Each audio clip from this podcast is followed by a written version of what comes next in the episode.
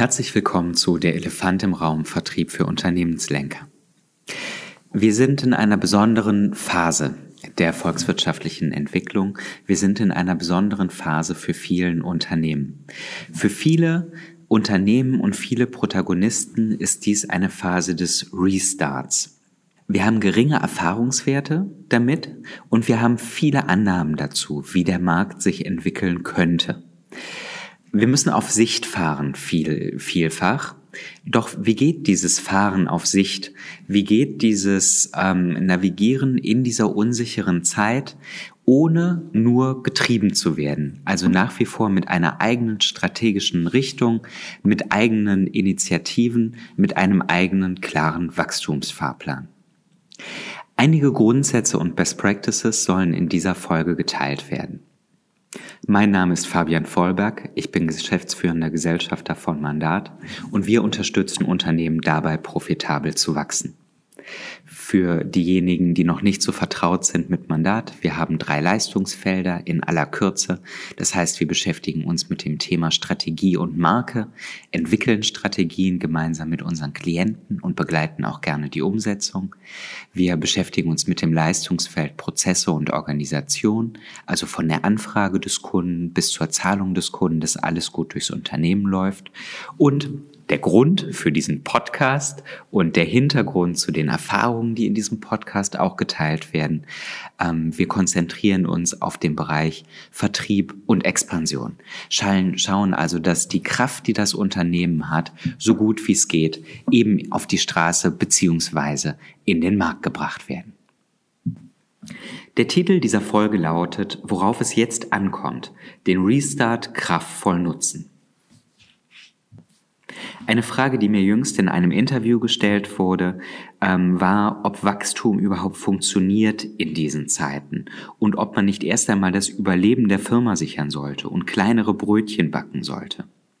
Meine Antwort hierzu war, dass gerade um das Überleben zu sichern, es wichtig ist, sich genau jetzt um Wachstum zu kümmern. Und dabei eben nicht nur Wachstum verstanden als rein quantitative Messgröße, sondern eben auch um qualitatives Wachstum. Denn das, was jedes Unternehmen, gleich wie hart die Branche getroffen ist, ähm, anstreben sollte, ähm, ist besser zu performen als der eigene Markt. Das heißt, Dinge besser zu machen, schlauer zu machen, cleverer zu machen und vielleicht ein wenig mehr Glück auch zu haben, als es die anderen Wettbewerber im Markt zu tun.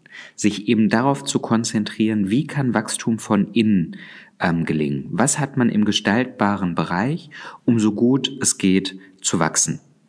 Defensiv zu spielen, um nur nicht zu verlieren, halte ich für viel riskanter, als gezielt und mit kalkulierbarem Risiko auf Sieg zu gehen.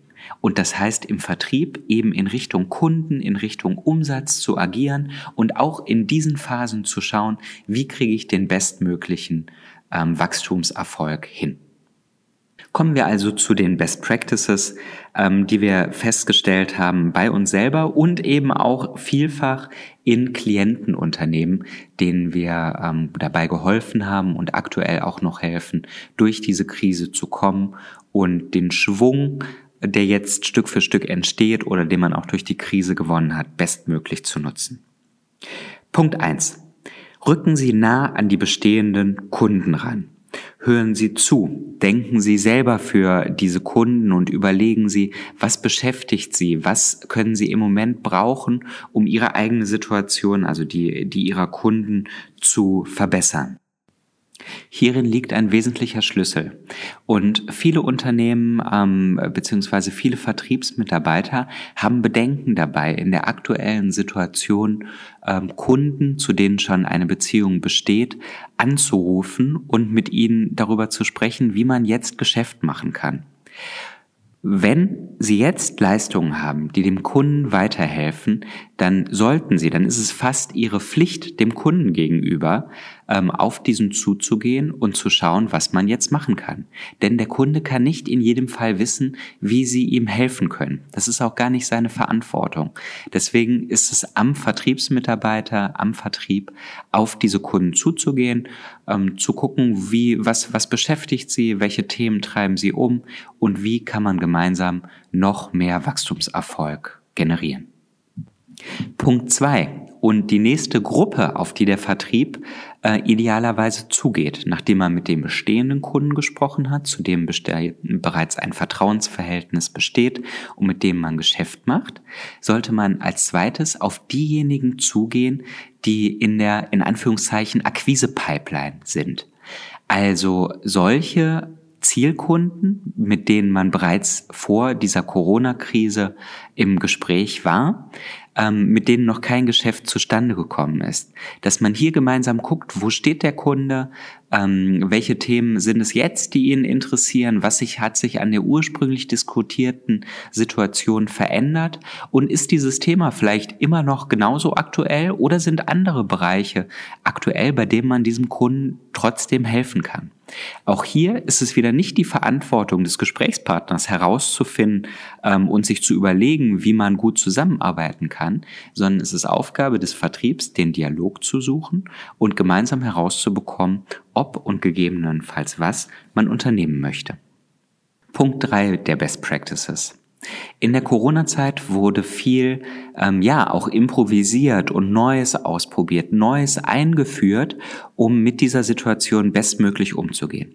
Das hat in vielen Fällen auch gut funktioniert.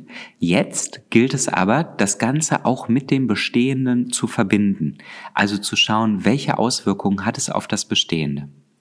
Ein Beispiel dazu.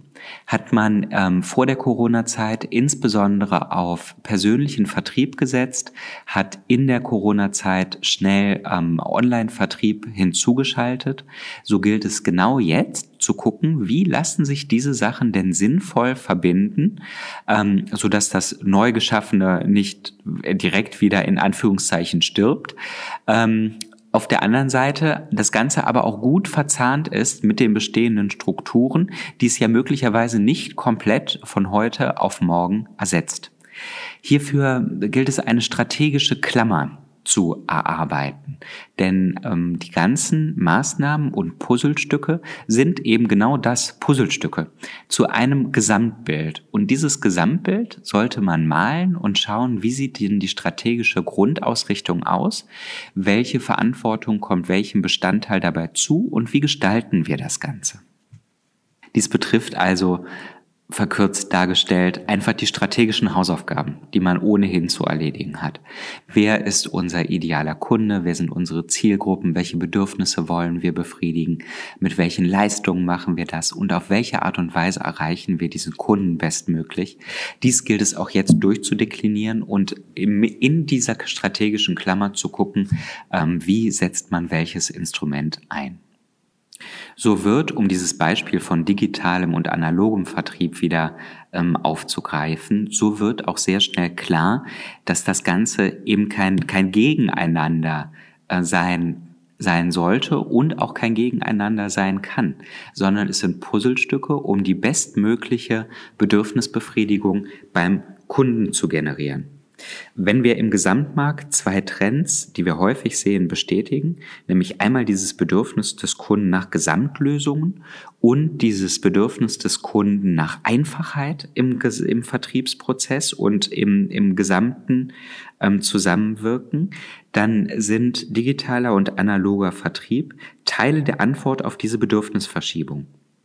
Wenn wir uns mit dem Thema Gesamtlösung auseinandersetzen, kommt dem analogen Vertrieb häufig eine große Bedeutung zu. Denn hier gilt es ja im persönlichen Vertrieb herauszubekommen, was sind die genauen Bedürfnisse und Lösungen ähm, zu konfigurieren.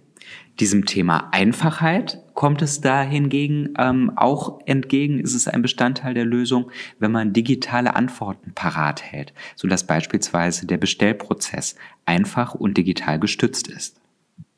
Der vorletzte äh, Punkt und eine weitere Best Practice, die ich teilen möchte, ist etwas, was sich ähm, zu Beginn der Krise, während der Krise und auch jetzt stark bewährt, und zwar in Szenarien zu denken und schon für die ähm, wahrscheinlichen Szenarien mögliche Antworten zu konfigurieren, so dass wenn eine bestimmte Situation eintritt, sei es die Erholung, auf die gesetzt wird und ähm, die rückschlagsfreie Erholung der Volkswirtschaft, sei es eine zweite Corona-Welle, seien es ja spezielle Situationen ähm, wie partielle Lockdowns, von denen Kunden oder das eigene Unternehmen betroffen werden kann.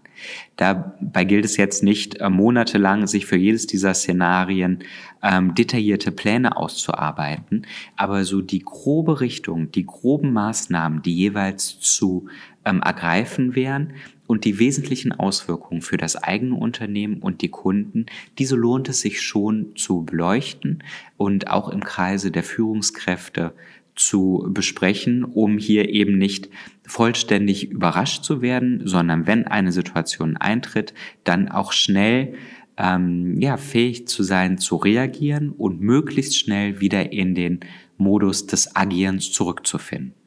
Der letzte Punkt betrifft die Gruppe an Kunden, die ich gerade eben noch ausgespart habe. Ich habe bei Punkt 1 und Punkt 2 gesagt, zuerst gilt es mit, äh, mit bestehenden Kunden zu sprechen, dann mit solchen, die in der Pipeline sind. Hier in diesem Punkt soll es darum gehen, dass man ähm, neue Zielkunden auch anspricht, denn auch dafür ist jetzt ähm, eine, eine gute Zeit und die richtige Zeit.